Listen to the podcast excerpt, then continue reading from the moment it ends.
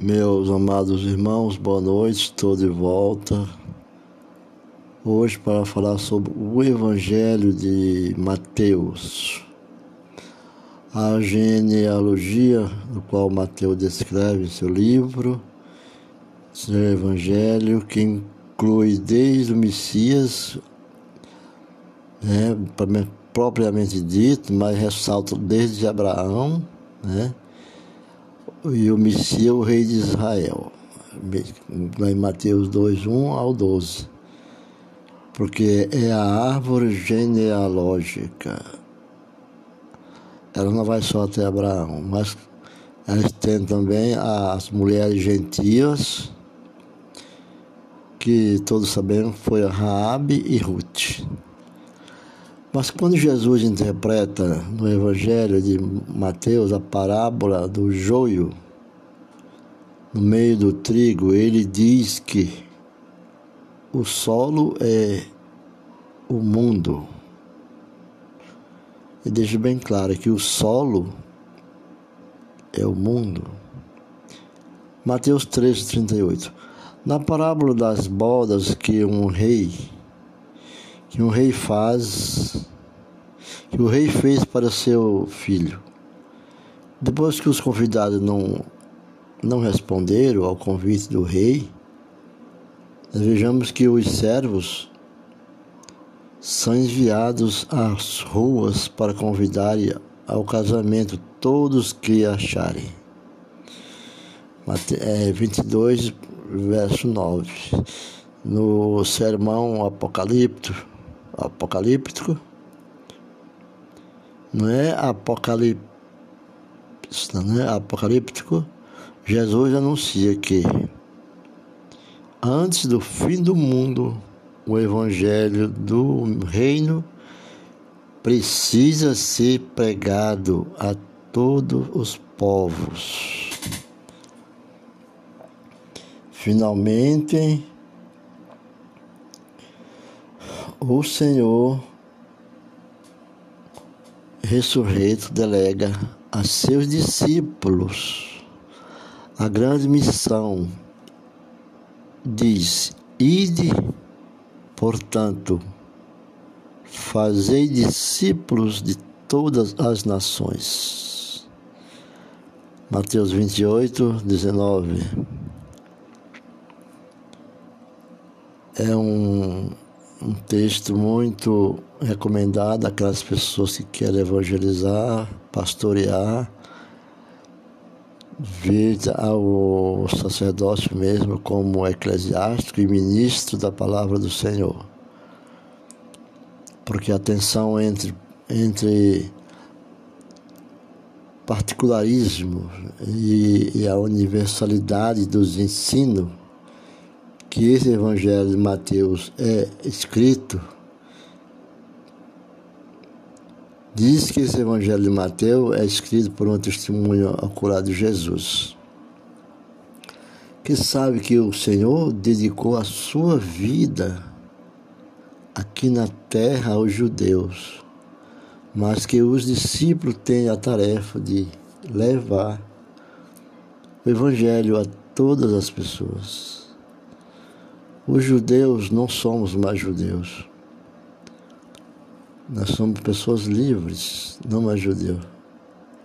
Nem israelita. São pessoas livres. Servos. Então, isto ele deixou claro no seu testamento e no seu testemunho. Ungiu e agiu, principalmente sobre a ala helenística dos cristãos de origem judaica. Os ensinos de Mateus chegou primeiro a ser aceito pelo povo helenista, o helenismo dos cristãos de origem judaica. O helenismo, os helenistas foram por muito tempo esse é um capítulo que nós vamos ver separadamente, né? E um terceiro aspecto da, de, grande, de grande ênfase em Mateus é quando diz respeito ao ensino sobre a igreja. Mateus fala sobre a, a eclesiologia, né? Como também Mateus é, é sua, seu evangelho é cristologia, né? Sobre a eclesiologia. Somente no evangelho de Mateus encontramos declarações específicas sobre esse tema. Somente. Mas após a declaração do Simão, de, de, de Simão Pedro em Cesareia, eu já podcasts, eu publiquei no podcast matéria por esses dias sobre Cesareia, Cesareia de Filipe, né? uma cidade formada, formada pelo rei Herodes, considerada paganismo, paganismo muito forte. E, e tinha um Deus em forma de animal então, lá foi aonde Pedro confessa a Jesus, ao Messias, né? Que ele é o Filho de Deus. Então, Jesus lhe diz, em Cesareia, né? Jesus lhe diz: Tu és Pedro, e sobre esta pedra edificarei a minha igreja, e as portas do inferno não prevalecerão contra ela. É o livro de Mateus, Evangelho de Mateus 16, verso 18. No assim denominado sermão sobre a igreja, esse sermão é sobre a igreja, no capítulo 18. Jesus ensina a igreja como agir com os membros que estão em pecado, e a autoridade para ligar e desligar não é delegada somente aos apóstolos. Ela vale para toda a igreja. Aqui já é anunciado o que a reforma chamaria de sacerdócio universal dos crentes. Veja bem, a palavra crentes frisa bem essa palavra, que ela é uma palavra muito forte, aquele que crê, não simplesmente dizer que sou crente. E é sacerdócio universal dos crentes. Né? Então, a igreja precisa se posicionar. Ela precisa se posicionar quanto ao ensino ético de Jesus. A igreja não pode aprender a crer somente. O crente não pode aprender a crer somente, mas precisa demonstrar a sua fé ao fazer o que Jesus ensinou. Essa é a medida que Jesus vai usar. Essa é a medida que Jesus vai usar para medir os seus discípulos no final dos tempos. Livro de Mateus deixa bem claro, lá no capítulo 7, verso 21 ao 23. No capítulo 25, também, do 31 ao 46. O que é decisivo no final do, das contas não são palavras bonitas, palavras bem planejadas, bem gramaticalmente né, colocadas no tempo exato, com suas concordâncias, com suas semânticas, artigos, tudo verbo, não é. Não são essas palavras bonitas que Deus quer, que Jesus quer. Não são palavras bonitas e também não são milagres fantásticos dos discípulos, não. O que vale para Deus é a prática humilde da sua vontade. É diminuir diante de ti, né? E tu cresceis, né? Diante de Deus, diante do. Vamos ser humilde e pequenino, como diz o apóstolo Paulo. E que ele cresça e eu diminua. Então, esses, esse livro que se é, tem uma proximidade entre esse ensino e as cartas, de, e a carta de, de Tiago, é inconfundível. Porque Tiago era um discípulo que falava aquilo que Jesus o mandou.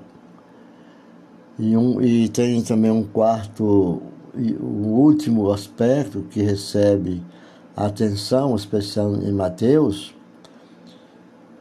é o ensino sobre as últimas coisas. Nós chamamos, e é chamado, né, a escatologia. São matérias separadas, né, que as, as aulas de, de, as aulas bíblicas, né, teológicas, elas vão falar sobre a escatologia, que diga as coisas dos últimos, as últimas coisas dos últimos tempos, anunciada por Jesus. E em Mateus, os discursos de Jesus sobre o final dos tempos estão em dois capítulos que são significativamente mais abrangentes do que em Marcos e convém e contém tradições que só se encontra aqui em Mateus, que são, são tradição exclusiva. Né? Mateus escreve diferente de João, ainda que seja o mesmo assunto e sentido, mas conciso as palavras em Mateus, porque ele é a testemunha de Cristo e ele escreveu a genealogia de Cristo, né? verdade seja dita, ele realmente era um homem culto, Mateus, né? mas aqui está bem claro que ele usou da humildade para ouvir e transmitir a palavra do Senhor. Espero ter ajudado a preparar a sua igreja também para o retorno de Jesus por meio da vida prática e coerente dos discipulados que estão recebendo, porque convém, contém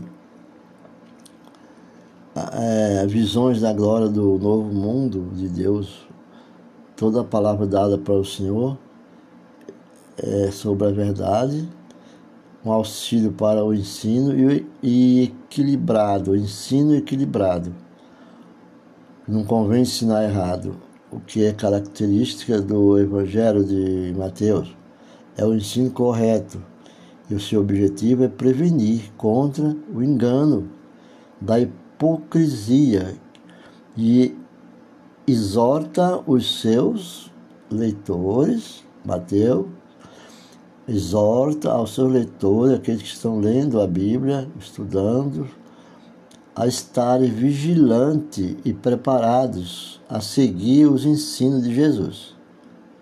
Este é o propósito. É preparar a igreja para o retorno de Jesus por meio da vida prática. Jesus está voltando é, é com essa ênfase teológica. Esse é o Evangelho do apóstolo Mateus. São essas quatro ênfases teológicas do qual citei nesse podcast de hoje. Espero ter ajudado. Fica com Deus e até a próxima.